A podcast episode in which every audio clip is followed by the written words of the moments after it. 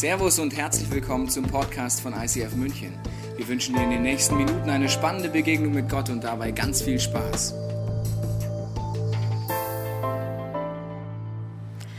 Gutes und Barmherzigkeit werden mir folgen ein Leben lang. Und ich werde bleiben im Haus des Herrn für immer. In Psalm 23 benutzt der Autor David Bilder aus der Schafsperspektive, um das besondere Verhältnis auszudrücken, das Gott zu dir und zu mir hat. Er sagt, wenn du diesem Hirten folgst, wenn du diesem Gott nachfolgst, dann wird Gutes und Barmherzigkeit dir nachfolgen. Ein Leben lang. Und im hebräischen Urtext in der Bibel wird dieses Wort folgen ganz oft übersetzt mit nachfolgen, nachjagen sogar verfolgen im positiven Sinne. Es ist etwas, was dich niemals verfehlen kann. Egal, ob du nach rechts gehst oder nach links gehst, es hechtet dir immer hinterher. Und was genau das heißt, was das bedeutet in deinem und meinem Leben, versucht David auszudrücken über die Beziehung der Schafe zu ihrem Hirten. Und da werden wir heute tiefer einsteigen. Schafe sind ehrlich gesagt nicht gerade meine Tiere. Ich würde mir nicht in mein Zimmer ein Poster von Schafen hängen. Ich würde mir auch kein Schaf kaufen, wenn ich ehrlich bin. Schafe fressen, sie machen ein Häufchen und sie schlafen. Das ist das, was ich bisher über Schafe wusste. Aber was mich sehr fasziniert in dieser Schafserie, die wir seit einigen Wochen hier im ICF München haben, ist die Perspektive des Hirten auf seine Schafe. Denn ein Hirte würde niemals sagen, ach, das sind dumme Tiere, ey, die fressen nur, die machen nur ein Häufchen irgendwo hin und sie schlafen nur. Ein Hirte liebt seine Schafe über alles. Und das ist das Wichtigste für ihn, was er besitzt. Und sein größtes Kapital. Und ein Hirte hat zwei Top-Fähigkeiten. Erste Fähigkeit ist, dass er seine Schafe überhaupt sicher führen kann. Das muss man erstmal bringen. Er setzt sein Leben ein für seine Tiere. Und die zweite Fähigkeit ist, dass er Weideland kultivieren und pflegen kann. Er ist ein Fachmann in sowas. Er weiß ganz genau, wie er seine Schafe bewegen muss, damit er guten Humus kriegt für das Weideland.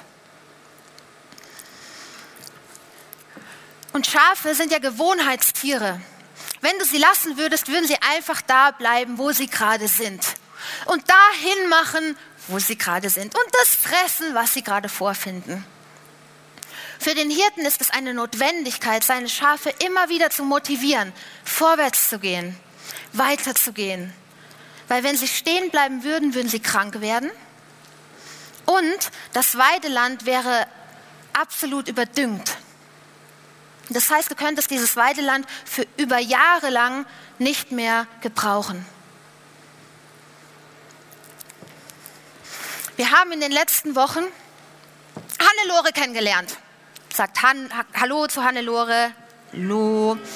Hannelore ist unser äh, berühmtes Bühnenschaf und sie ist heute das letzte Mal auf der Bühne. Und äh, wir haben sie begleitet auf ihrer Schafstour mit ihrem Hirten. Wenn du nicht da warst, kannst du dir den Podcast anhören der letzten Wochen hier. Und wir haben gesehen, wie Hannelore mit ihrer Herde von der Frühlingsweide auf die Sommerweide, auf die Herbstweide wandert, dann auch mal durch dunkle Täler durch muss, bis sie wieder beim Stall ist. Und das Faszinierende ist, dass überall da, wo Hannelore war, hat sie auch hingemacht. Und Hannelore ist ein weibliches Schaf und ein weibliches Schaf nimmt immer Klopapier mit. Liebe Männer, falls ihr es nicht wusstet, Klopapier ganz wichtig. Wenn es also Häufchen macht, sieht das dann bei Hannelore so aus. Und egal, wo der Hirte sie hinführt, macht sie ein Häufchen. Ein großes Geschäft. nenn es wie du willst. Je nachdem, wie es Essen war, auch mal ein bisschen mehr und mal ein bisschen weniger.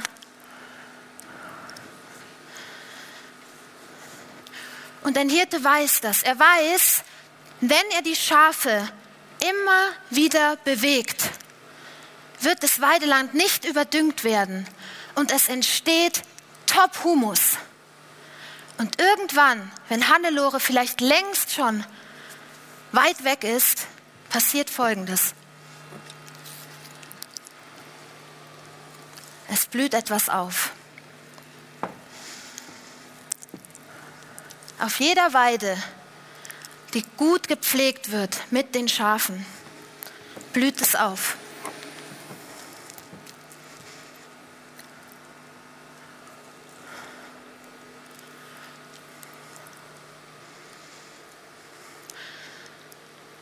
Gott macht aus jedem Mist Dünger. In deinem Leben, das so ist wie das Leben dieser Schafe. Er benutzt es, um Großes zu machen. Er benutzt das, was du einbringst, damit es irgendwo wieder blüht. Das fasziniert mich. Weil was mich ein bisschen aufregt, ehrlich gesagt persönlich an Schafen, ist, dass sie sich keine Gedanken machen. Die gehen einfach und machen. Sie gehen und machen. Und was mich so aufregt, ist die Tatsache, dass sie mich unglaublich spiegeln, weil so ist es bei mir ganz oft nicht. Wenn ich was einsetze, für meinen Hirten, für Gott einsetze, dann denke ich ganz oft, oh, ich muss. Ich muss das jetzt machen. Ich muss das jetzt perfekt machen, sonst passiert irgendwie nichts. Und wenn du ehrlich bist, vielleicht denkst du das manchmal auch. Du musst Bahnbrechendes leisten. Du musst top sein. Du musst das perfekte Video machen. Du musst es perfekt in deiner Firma machen. Sonst werden deine, deine Umgebung wird nicht Gott erleben.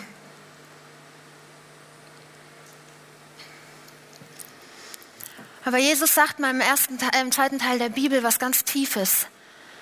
Er sagt, ich weiß, ihr wollt nur das Beste. Aber aus eigener Kraft wird es nicht funktionieren.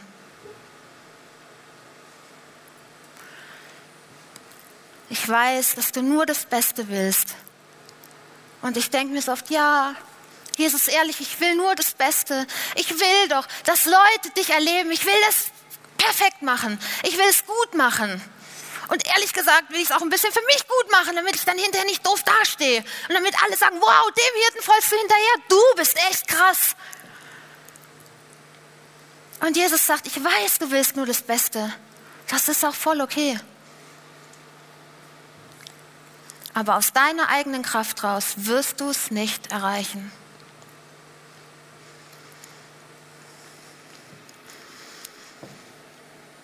Und ich weiß nicht, wie oft es dir so ging. Mir geht es ganz oft so, dass ich wirklich, dass mir die Argumente ausgehen. Oder dass ich mal so richtig ins Klo gelangt habe bei irgendeiner Aktion. Also so richtig schlecht gemacht. Aus Versehen. Ich habe mein Bestes gegeben und es ist nicht so geworden, wie ich es wollte.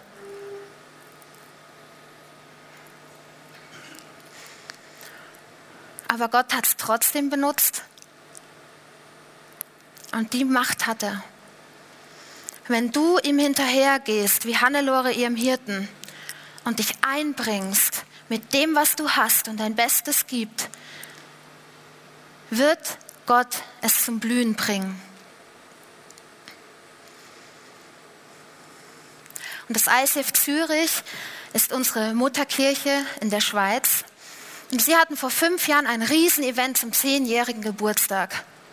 Und es war eine Halle voller Menschen. Und sie hatten eine Worship-Band eingeladen, eine Band, die Lieder singt für Gott. Und die war aus England.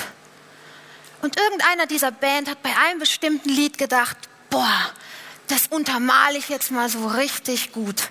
Ich habe eine Idee, ich hole die Schweizer Flagge auf die Bühne. Und er guckt sich so um, es waren einige Flaggen rechts und links, und er wusste, die Schweizer Flagge hat ein Kreuz in der Mitte. Und er geht zur Seite, sieht eine Flagge mit einem Kreuz in der Mitte. Es war aber ein rotes Kreuz auf weißem Hintergrund. Er geht hin, nimmt die Flagge und zu diesem Lied schwingt er sie ganz überschwänglich. Ja, alles für Jesus. Ey, Mann, das wird bahnbrechend. Für die Schweiz. Und wenn du aufgepasst hast im Erdkundeunterricht, dann sieht so die Schweizer Flagge nicht aus. Es ist ein weißes Kreuz auf rotem Hintergrund. Autsch! Erde, tu dich auf, hätte ich jetzt gedacht. Verschlinge mich in diesem Moment. Und vermutlich hat der, der Mann aus der Band es nicht gedacht. Wahrscheinlich hat er sich gedacht, okay Gott, shit happens, jetzt mach was draus. Und in dieser, an diesem Abend, da war ein Mann. Und er wurde von einem Arbeitskollegen mit in diese Kirche genommen. Und er hatte mit Gott gar nichts zu tun. Und zwei Tage vorher hat er zu Gott gesagt, pass auf Gott, wenn es dich wirklich gibt, dann gib mir ein Zeichen, das nur ich verstehe.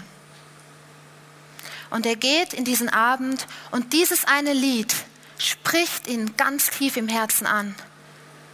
Er muss weinen und er guckt nach vorne und sieht den einen Mann aus der Worship Band, der die Rotkreuzflagge schwingt mit vollem Elan. Und dieser Mann war Krankenpfleger. Und für ihn war es das Zeichen. Die Rotkreuzflagge auf der Bühne vor Tausenden von Menschen. Es gibt keinen Grund, warum sie gehisst werden sollte. Er sitzt drin, denkt sich, gib mir ein Zeichen. Das Lied spricht ihn an. Er guckt nach vorne. Bäm, Rotkreuzflagge. Er geht nach Hause, weint bitterlich zwei Tage lang und sagt dann, Jesus, ich habe es erkannt, du bist ein guter Hirt und dir werde ich nachfolgen. Das beruhigt mich, das Beispiel. Wenn du mit einer Rotkreuzflagge auf der Bühne stehst und du dir denkst, shit happens, dann brauchst du dich nicht zu verurteilen, weil dann sagt sich wahrscheinlich Gott, okay, let's do something good. Und er macht aus deinem Minus ein Plus. Er benutzt es zum Guten. Und das Gute daran ist, du musst nicht warten, bis du perfekt bist, bis du perfekt singen kannst, bis du perfekt performen kannst, bis du perfekte Reden schwingen kannst, bis du ein perfektes Verhältnis zu deinen Nachbarn hast. Du musst nicht warten. Du kannst einfach gehen. Du kannst gehen und Häufchen machen. Du kannst gehen und dich einbringen. Und Gott bringt alles zum Blühen.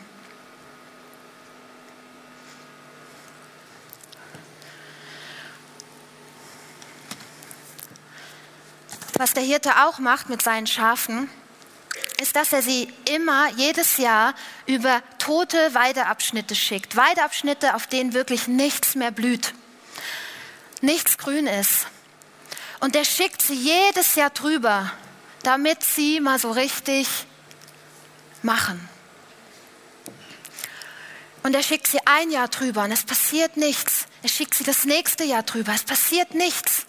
Er schickt sie ein drittes Jahr drüber, ein viertes Jahr, ein fünftes Jahr. Und vielleicht irgendwann nach sieben, acht, vielleicht sogar nach zehn Jahren passiert Folgendes.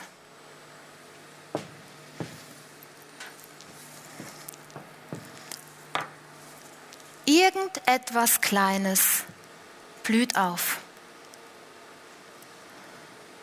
Und Gott hat die Macht, aus toten Bereichen in deinem Leben wieder lebendige Bereiche zu machen. Wenn du ihm hinterhergehst, es kann sein, dass du immer wieder und immer wieder und immer wieder über diesen Weideabschnitt drüber musst. Aber er wird es segnen. Irgendwann blüht es wieder.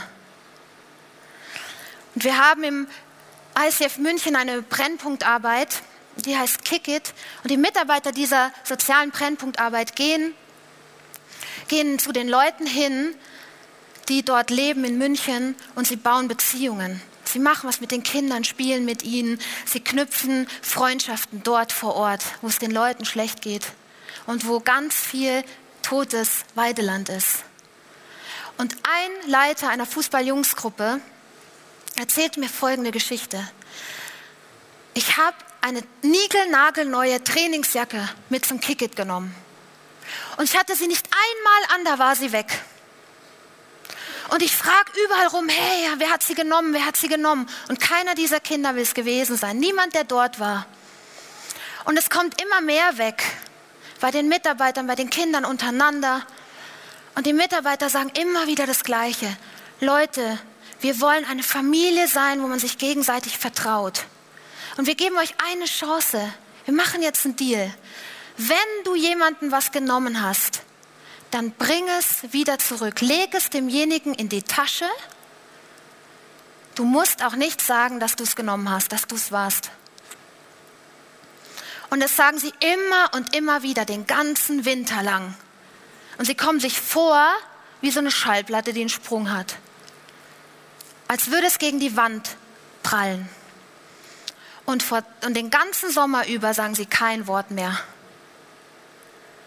Und vor zwei Wochen kommt dieser Leiter zu mir und erzählt, du glaubst es nicht, was passiert ist. Eben war ich im Kickit und pack alles ein und denk an überhaupt nichts. Und wie ich meine Tasche aufmache, liegt da meine Trainingsjacke. Und ich hätte nicht gedacht, dass es was bringt. Irgendwo bei irgendeinem Kind ist ein Pflänzchen aufgegangen, ein kleines. Aber es ist aufgegangen und es hat Wirkung gezeigt. Und vielleicht kennst du das in deinem Leben, dass du für jemanden betest und betest und betest und betest und passiert wie nix. Oder in, du hast Lebensbereiche bei dir, die wie tot sind. Und du denkst dir, hey, das bringt doch alles nichts. Oder du hast Leute in der Firma, wo du immer wieder freundlich bist, obwohl sie sich benehmen wie sonst was. Und du denkst dir so, oh, irgendwann haue ich sie alle um.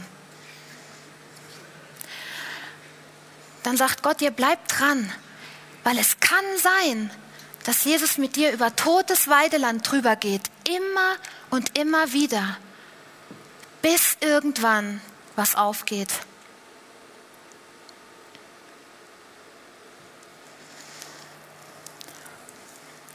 Und was Schafe noch machen, unsere Hannelore ist Meisterin da drin, sie fressen und zerstören Disteln. Und Disteln sind kleine Blümchen, sehen auch gar nicht schlimm aus, aber wenn du Disteln nicht kontrollierst, zerstören sie dir das ganze Weideland. Disteln können in meinem Leben Punkte sein, die ganz klein anfangen. Ein Gedanke oder eine Kleinigkeit. Und es fängt an, sich auszubreiten und alles zu zerfressen. Und du bist manchmal bei so, so Disteln wie blind, du siehst sie nicht. Es sind blinde Flecken in deinem Leben. Du bist fast darauf angewiesen, dass dir jemand liebevoll, aber ehrlich sagt, du schau mal, kann es sein, dass da Disteln in deinem Leben sind? Vielleicht eine, vielleicht zwei, vielleicht auch schon ein ganzes Feld. Und ich hatte vor einiger Zeit eine Distel in meinem Leben. Ich hatte einen Gedanken, das ist alles so anstrengend gerade. Und vielleicht war es auch anstrengend zu der Zeit. Aber es hat sich ausgeweitet wie eine ganze Distelplantage in meinem Leben. Alles war plötzlich anstrengend, so mühsam, so wahnsinnig anstrengend. Es war wie die DVD, die der Tobi letzte Woche in seiner Predigt erwähnt hat. Die dreht sich und dreht sich und sagt dir immer wieder das Gleiche. Und was passiert ist, es war wie eine Abwärtsspirale. Es war irgendwann alles nur noch anstrengend. Und ich hatte das Privileg, ein sehr professionelles Coaching zu dieser Zeit zu haben. Und diese Frau hört mir zu, die Frau Cochine, und sie sagt zu mir, Michi, weißt du eigentlich, dass Selbstmitleid komplett am Ziel vorbei ist, das Gott für dich hat.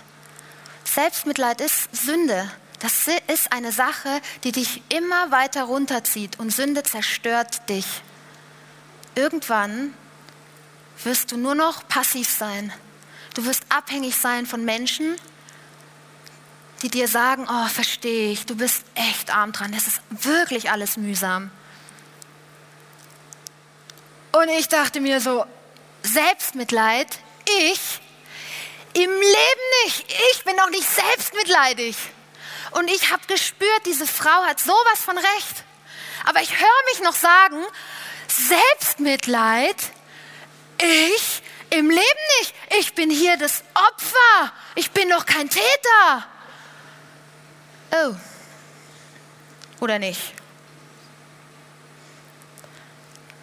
Und dadurch, dass die Frau das in Liebe bei mir angesprochen hat und mich nicht verurteilt hat, boah, du bist zu blöd, du bist ja Selbstmitleid, sondern wo sie gesagt hat, schau mal, hier ist eine Distel in deinem Leben, konnte ich das aktiv angehen. Habe ich gesagt, boah, das bete ich jetzt, Jesus. Ich will doch nicht im Selbstmitleid hängen. Ich will aktiv sein in meinem Leben. Ich will es selber bestimmen.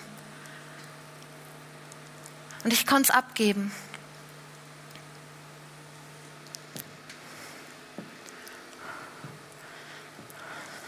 Wo sind in deinem Leben Lebensbereiche, die brach liegen?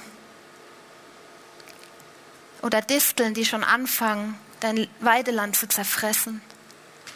Wo sind Dinge in deinem Leben oder in deinem Umfeld, die du ganz deutlich spürst? Gott hat die Macht, das wieder zum Blühen zu bringen.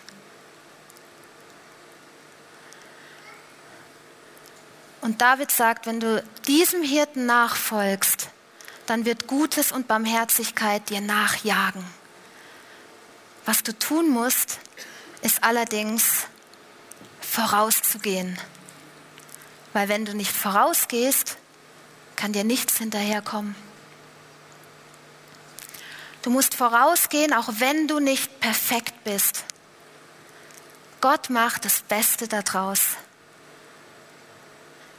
Er sagt, meine Gnade, das ist alles, was du brauchst. Du musst es nicht perfekt machen. Du kannst dein Bestes geben, du kannst dein Bestes einbringen. Aber du kannst doch nichts zum Blühen bringen. Ich mach's durch dich. Und du darfst einfach nur losgehen. Einfach nur mir hinterhergehen. Und dann verspreche ich dir, wenn du schwach, schwache Momente hast, dann bin ich besonders stark. Und ich bringe dein Leben zum Blühen. Und du wirst sehen, wenn du schaust, wird dein Leben voller Segen sein. Eine Segensspur geht dir hinterher und wird dich nicht verfehlen, wenn du dich bewegst, wenn du mir nachgehst.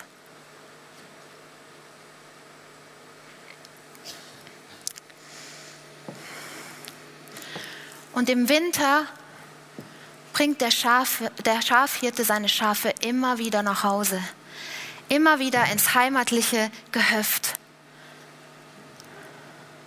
Und wie das in echt aussieht auf einer Schafsalm, zeigt dir jetzt der Tobi, der uns davon berichtet, weil du mich im Leben nicht zu Fuß auf diese Alm hochgekriegt hättest, war er dort und er hat uns ein Filmchen mitgebracht.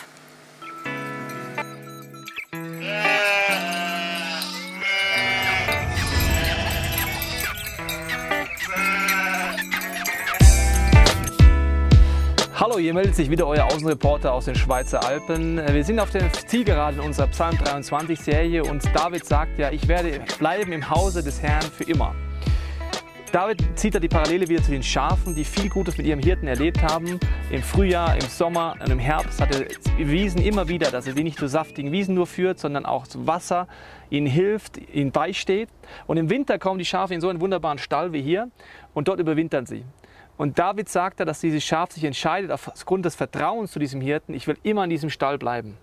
Und das ist genauso wie bei dir und bei mir. Je mehr wir erleben, dass dieser Gott uns versorgt, für uns da ist, desto mehr treffen wir jetzt schon die Entscheidung, dass wir immer mit ihm zusammenbleiben wollen, aber auch nach dem Tod in der Ewigkeit bei ihm sein werden. Und David meint, denke ich, beides. Und das ist ein faszinierendes Bild für dich und für mich. Und ich hoffe, du erlebst es schon oder wirst es noch mehr erleben durch diesen Gottesdienst, dass Gott ein guter Hirte ist.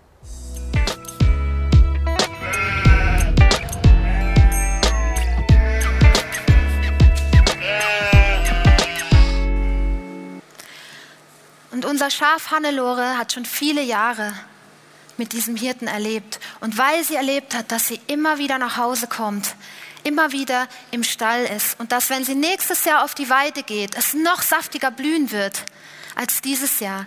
Deswegen bleibt sie freiwillig bei diesem Hirten.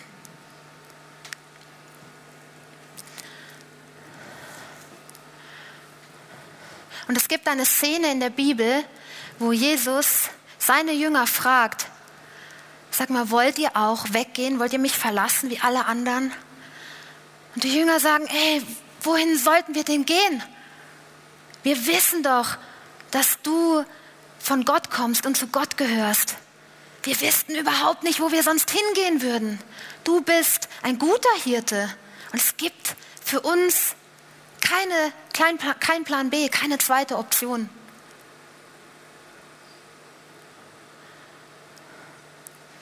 Und wie geht's dir, wenn du den Segen, das Gute, die Barmherzigkeit, die Liebe von Gott nicht spürst in deinem Leben? Gerade nicht spürst. Glaubst du dann immer noch, vertraust du immer noch darauf, dass das passiert? Dass dein Weideland aufblüht? Bleibst du immer noch da und sagst, du bist mein Hirte? Es gibt keinen Plan B.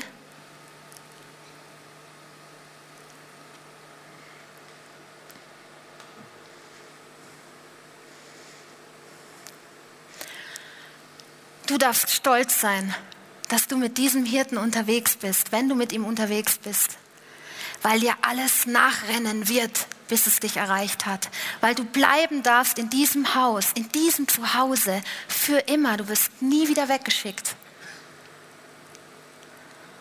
Du repräsentierst den Top-Hirten Nummer eins, der aus deinem Leben das Beste macht. Ein Segen ist für andere.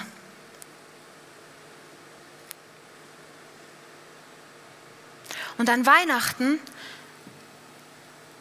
darfst du deine Freunde hierher einladen. Und ich finde es ein Riesenprivileg, meine Nachbarn, meine Arbeitskollegen hierher einzuladen, weil es eine Plattform ist, dass diese Menschen diesen Hirten erleben dürfen, dass sie ihn begegnen dürfen, vielleicht auch zum ersten Mal.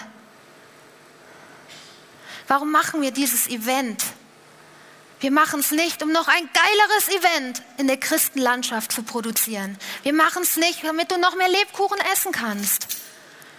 Wir machen dieses Event, damit deine Freunde diesen Hirten erleben können.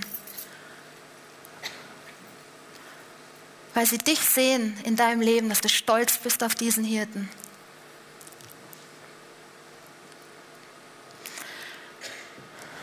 Ich weiß nicht, wie es dir jetzt geht. Vielleicht fühlst du dich mitten in einer riesen Schafsherde und du denkst dir, ich bin nicht das Top-Schaf Nummer eins. Ich bin noch nicht mal das verloren gegangene Schaf. Ich bin irgendein Schaf. Und ich stehe mitten in der Herde vor meinem Hirten und wir haben wie den Draht zueinander verloren. Ich zähle nicht in diese Schafsherde. Dann sagt Gott dir heute, das stimmt nicht. Ich sehe dich, dass du verloren bist, egal wo du stehst, und ich gehe jede Meile, um dich zurückzuholen. Vielleicht denkst du jetzt auch, ich bin weggelaufen und ich traue mich nie wieder zurück.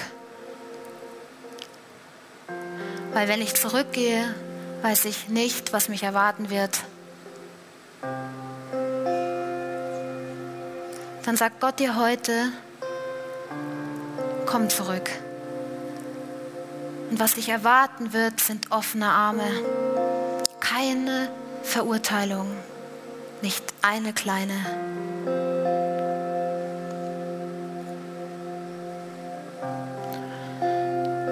Vielleicht denkst du auch, ich habe so viele kaputte, zerstörte Weidelandschaften in meinem Leben, so viele Lebensbereiche, die sind tot.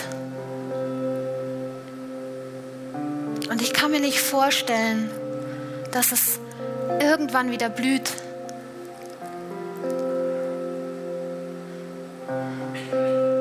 Gott sagt dir, ich bin bereit, mit dir Jahr für Jahr über dieses tote Weideland zu gehen. Ich bin da. Bist du auch bereit? Kommst du mit?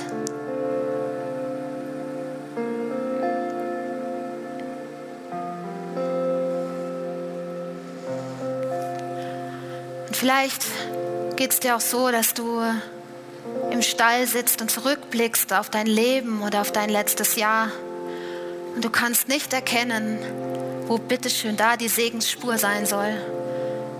Vielleicht denkst du auch, ich kann am Ende nicht sagen, gut gemacht. Ich schaue zurück auf mein Leben und es sieht nicht gut aus. Dann sagt Gott dir heute, es ist niemals zu spät, umzudrehen. Die Macht und die Kraft, aus deinem Leben das Beste rauszuholen. Aus deinem Leben ein Top-Weideland zu sein, damit du ein Segen bist für alle anderen.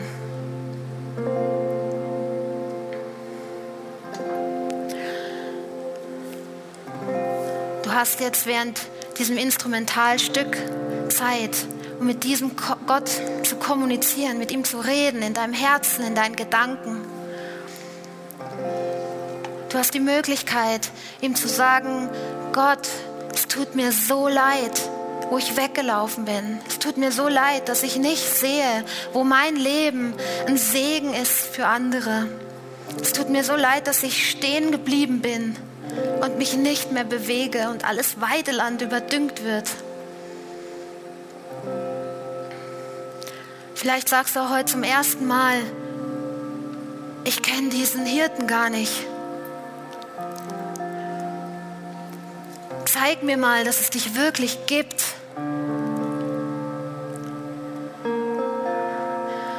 Vielleicht sagst du auch, ich kenne dieses Gefühl von Zuhause sein nicht. Ich war noch nie irgendwo zu Hause. Wie ist es, ein Segen zu sein, einen Sinn zu haben im Leben? Kenne ich nicht.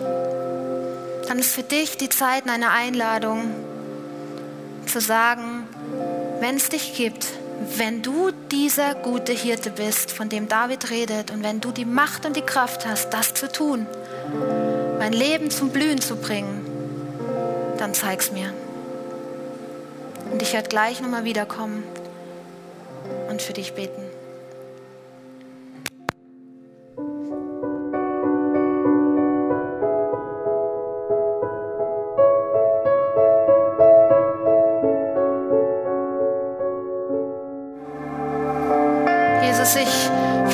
Faszinierend, dass deine Gut, das Gutes und Barmherzigkeit mir nicht hinterher trotten, sondern dass sie mir nachjagen, dass sie mich niemals verfehlen werden, egal wo auch immer ich hingehe, dass du treu bist, auch wenn ich manchmal mich abwende, wenn ich sage, ach, das bringt doch alles nichts. Ich danke dir, dass ich bei dir ein Zuhause habe, das egal, wo ich auch immer gesucht habe, nirgends anders zu finden ist. Ich danke dir, dass du mein Freund bist, ein guter Hirte, dem ich hinterherlaufen kann, auch wenn ich überhaupt nichts perfekt machen kann. Auch wenn ich blinde Flecken habe in meinem Leben, auch wenn so viel brach liegt. Ich darf dir hinterhergehen und ich darf alles einbringen, was ich habe. Ich darf mein Bestes geben und darauf vertrauen, dass du es gut machst.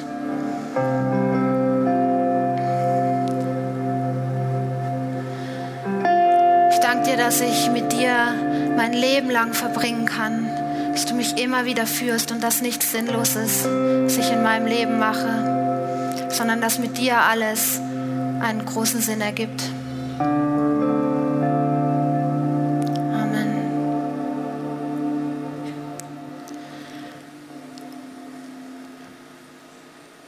Du darfst jetzt sehr gerne beim nächsten Lied, das die Band spielen wird, diese Entscheidung nochmal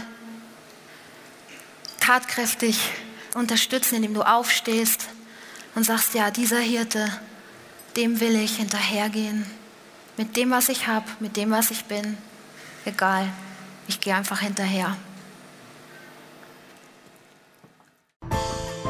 Wir hoffen, dass dir diese Predigt weitergeholfen hat. Wenn du Fragen hast, kannst du gerne an info at icf-moenchen.de mailen und weitere Informationen findest du auf unserer Homepage unter www.icf-moenchen.de.